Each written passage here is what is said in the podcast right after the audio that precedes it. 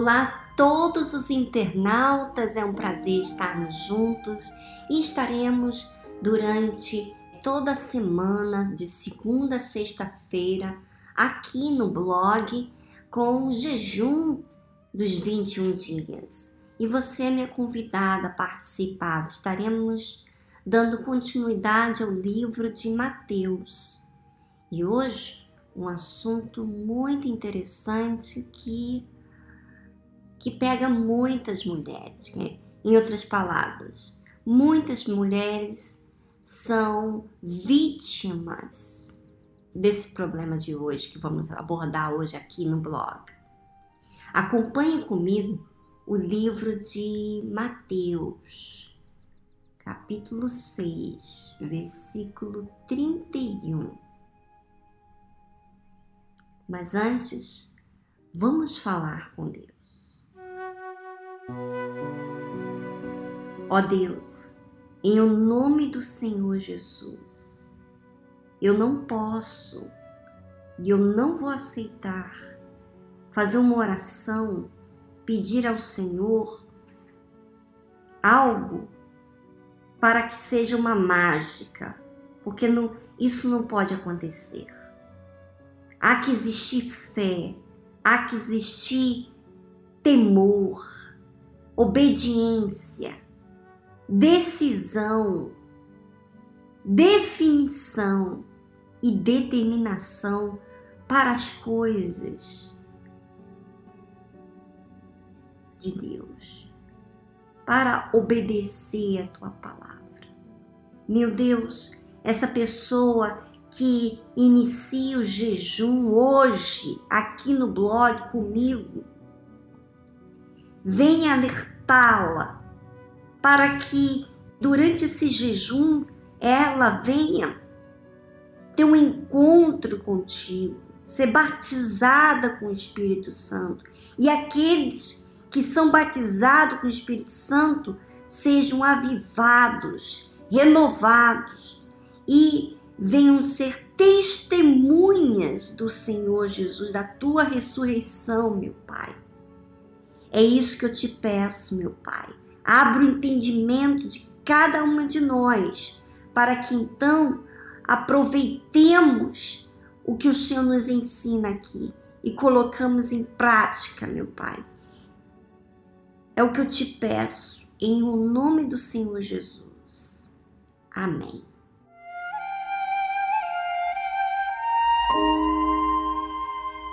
Então vamos ao livro de Mateus, capítulo 6, versículo 31.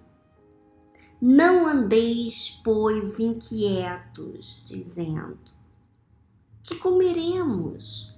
Ou que beberemos? Ou com que nos vestiremos? Porque todas estas coisas os gentios procuram. De certo, vosso Pai Celestial bem sabe que necessitais de todas essas coisas. Mas buscai primeiro o reino de Deus e a sua justiça, e todas essas coisas vos serão acrescentadas. Não vos inquieteis, pois, pelo dia de amanhã, porque o dia de amanhã cuidará de si mesmo. Basta a cada dia o seu mal. Minha amiga internauta, eu estou aqui sorrindo. Sabe por quê? Porque ao ler esses versículos, agora, nesse exato momento, Deus me fez lembrar de mim. Em uma altura em que eu recebi uma notícia onde eu ia ficar na mão e no meio de uma situação difícil para mim. Sabe? É muito interessante. E eu dizia para mim, meu Deus, como é que vai ser? Eu nesse estado, nessa situação, como é que eu vou lidar com essa situação agora? Diante dessas dificuldades que eu vou vivenciar. É, minha amiga, quantas de nós somos pegas desprevenidas até mesmo pelos imprevistos que acontecem na nossa vida. E aí tá aí escrito: não andeis, pois, inquietos, dizendo que comeremos, ou que beberemos, ou que, que nos vestiremos. Você sabe, né? Que quando Jesus fala aqui de andar, você sabe que andar é uma ação. E também o andar é algo que a gente faz todos os dias para comer, né?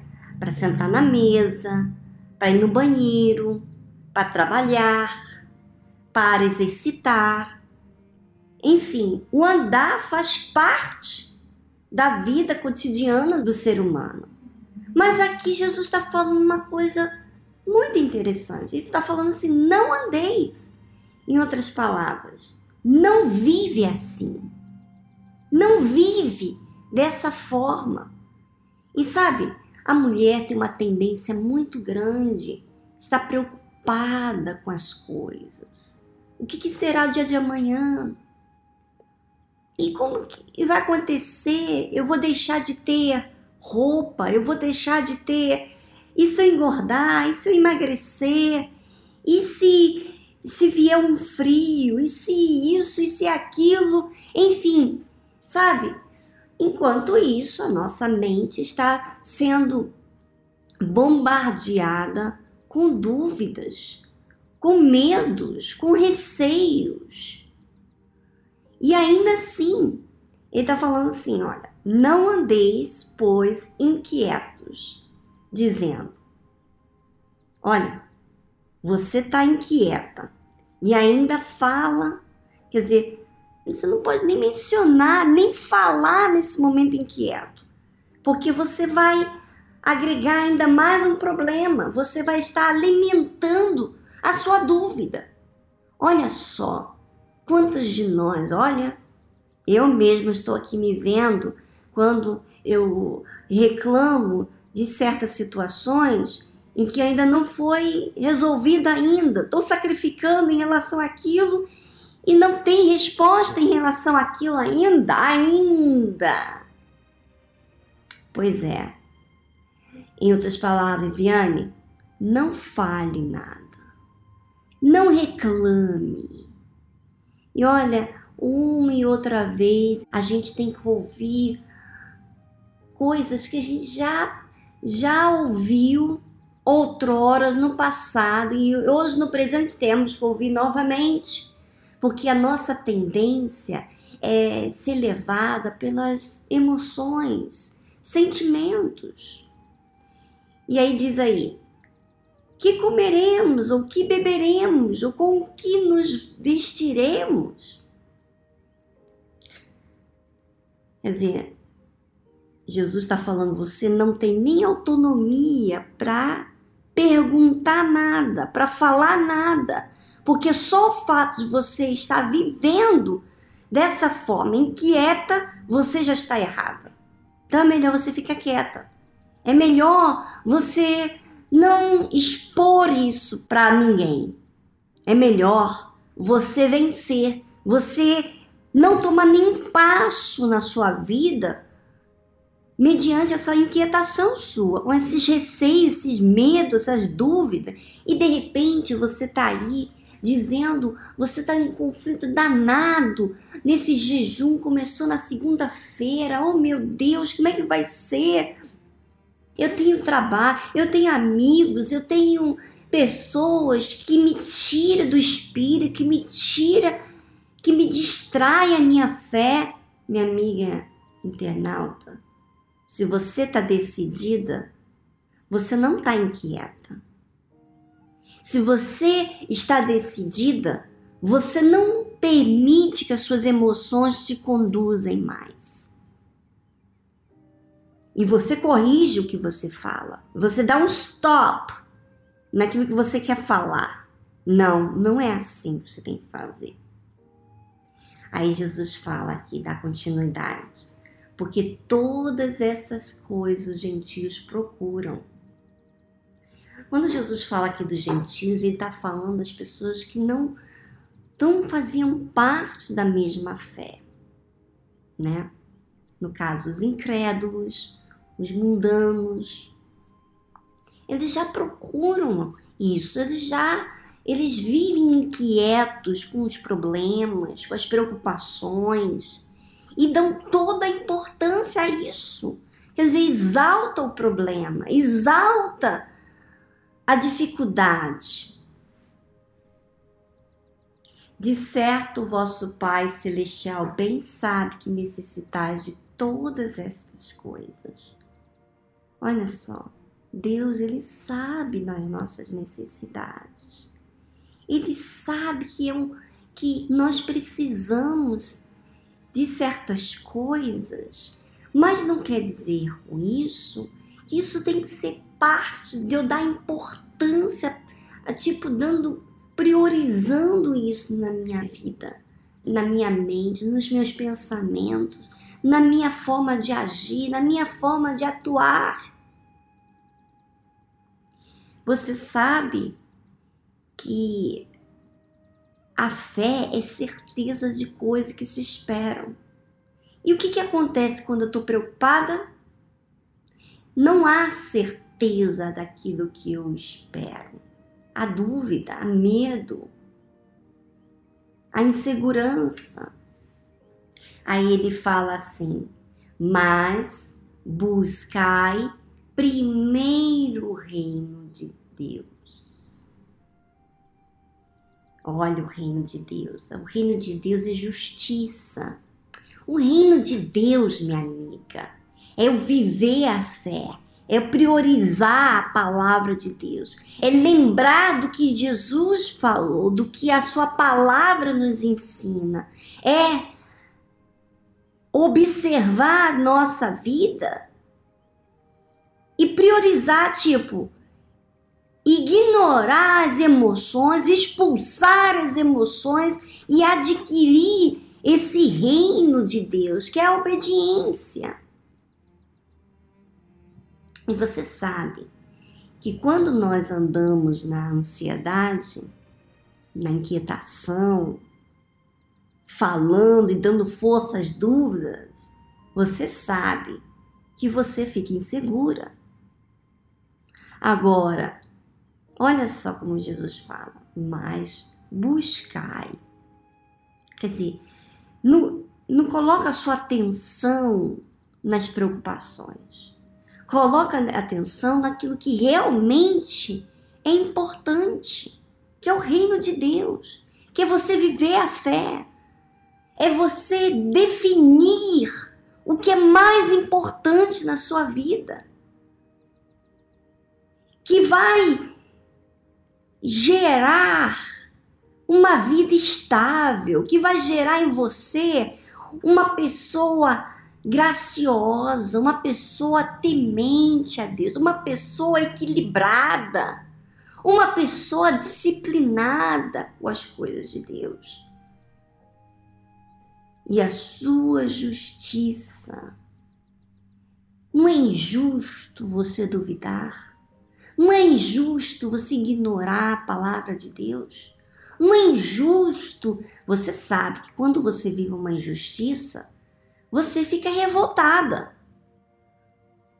Mas quando você vive, quando você prioriza o reino de Deus e a sua justiça, você se revolta contra o mal, contra a sua própria injustiça.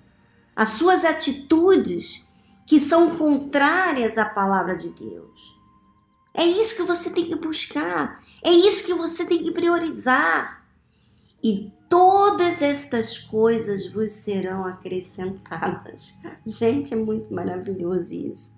Isso fala demais comigo, porque, poxa, eu estou me lembrando da última vez que me ocorreu isso, que eu estive muito inquieta. E durou assim algumas semanas essa inquietação minha. E quando finalmente eu decidi, tá bom, Jesus, eu me rendo aos teus pés. Eu vou deixar o Senhor me guiar. Eu vou deixar de querer tentar ter o controle daquilo que eu acho que vai ser difícil para mim.